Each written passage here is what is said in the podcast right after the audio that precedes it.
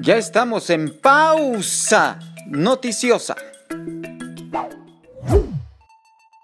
El Congreso del Estado de Zacatecas vivió esta tarde una de sus tardes más activas y polémicas con la lectura del dictamen de presupuesto 2022 que fue discutido en lo general. Los temas de seguridad, salud, mujeres, de medicamentos, de la Fiscalía y del Poder Judicial fueron los más cuestionados. Se coincidió en el aumento al campo, a infraestructura, a salud, así como a la Secretaría de Desarrollo Social, a la inversión en agua potable, a personas con discapacidad y también en los apoyos al COBAES y CECITES se dijo que serán apoyados para salir adelante. Sin embargo, se afirmó que el presupuesto es un atentado contra el Poder Judicial. No se puede vulnerar su autonomía financiera, fue el argumento, y también vulnera este presupuesto a los órganos autónomos. Les quitan presupuesto a la transparencia, a los derechos humanos y se les quita dinero para su operación. Le restan presupuesto al Tribunal Superior de, de Justicia Administrativa, el ente que debe investigar y ejecutar sobre la corrupción y por eso dijeron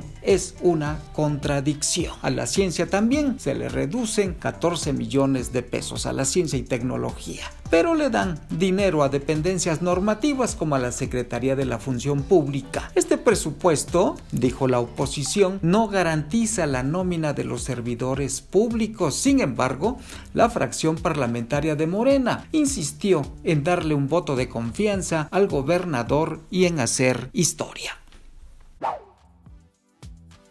Padres de niños con cáncer se manifestaron también este día en la explanada del Congreso del Estado en demanda de apoyo para garantizar el abasto de medicamentos oncológicos. El desabasto de estos medicamentos prevalece en Zacatecas. También se manifestaron trabajadores del sindicato del sector salud, quienes demandaron continuidad a programas de profesionalización de enfermería y trabajo social, así como a la retabulación salarial a trabajadores suplentes. También se apersonaron productores de frijol quienes demandaron se respete el aumento presupuestal al campo.